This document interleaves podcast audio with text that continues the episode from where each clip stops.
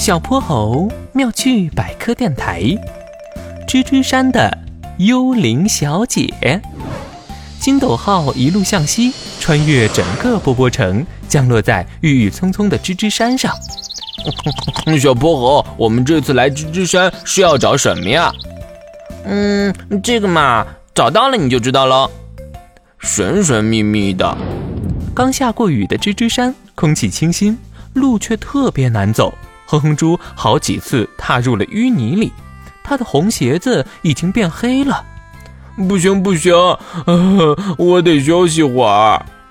两人靠在一棵大树下，小泼猴心不在焉的左顾右盼。忽然一阵寒风吹来，树叶上的雨点噼里啪啦的落下来。奇怪的是，小雨滴打在身上特别疼，还留下了红色的痕迹。啊，这是什么呀？怎么怎么下红雨啊？这树真奇怪，我们快走吧。这是小泼猴还来不及思考，就被吓破胆的哼哼猪拽着往前走。可越往山林深处走去，发生的怪事就越多。哇！鲨鱼咬住我的脚了！小泼猴别走，我背后凉飕飕的。好像有什么东西在挠我的脖子，什什么声音？怎么和打雷一样？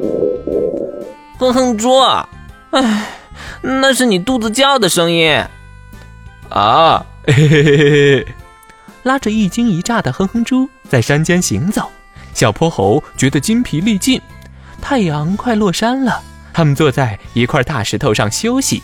哼哼猪正想从背包里翻零食吃，却发现一本书滚了出来，《波波城一百个传说故事》。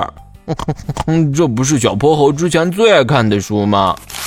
在遥远的吱吱山上，住着一位幽灵小姐，她长得雪白雪白，穿一条透明裙子，但要小心，她特别喜欢恶作剧，要是被她捉弄了，你。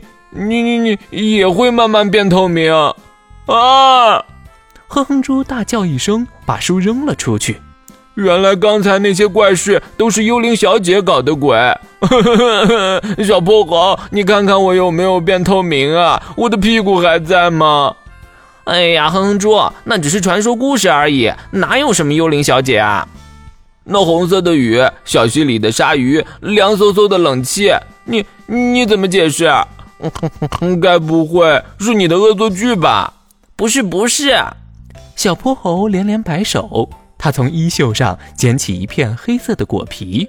喏，红色的雨是因为附近有浆果馅，它是特别小的浆果，和雨一起砸下来，才把我们染红了。凉飕飕的冷气，嘿嘿，刚才的树枝上挂了一个塑料袋，在你脑袋边上蹭来蹭去，我偷偷把它摘掉了。还有，小溪里根本不可能有鲨鱼。是你踩进河底的坑里了，但我的脚真的特别疼，上面还有印子呢。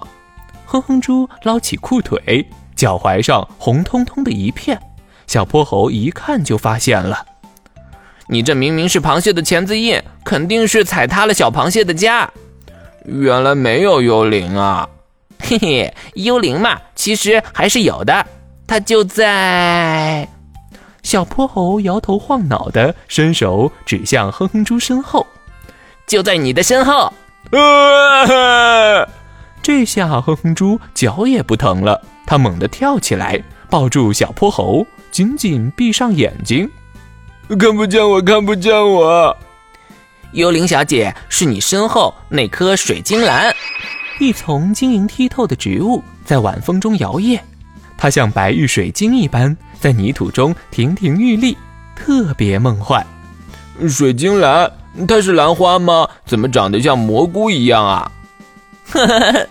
虽然长得像蘑菇，可它和蘑菇可完全不一样。水晶兰全身上下的细胞都不含叶绿素，所以才会那么清澈透明。没有叶绿素，它就不能通过光合作用合成营养，所以水晶兰会利用自己的根系和环境中的真菌形成共生关系，来吸收养分。因此，它总是生长在偏僻有腐烂落叶的地方，像幽灵一样神出鬼没。啊，还好我光吃零食就能补充营养。我的果冻怎么不见了？啊，背包怎么破了个大洞？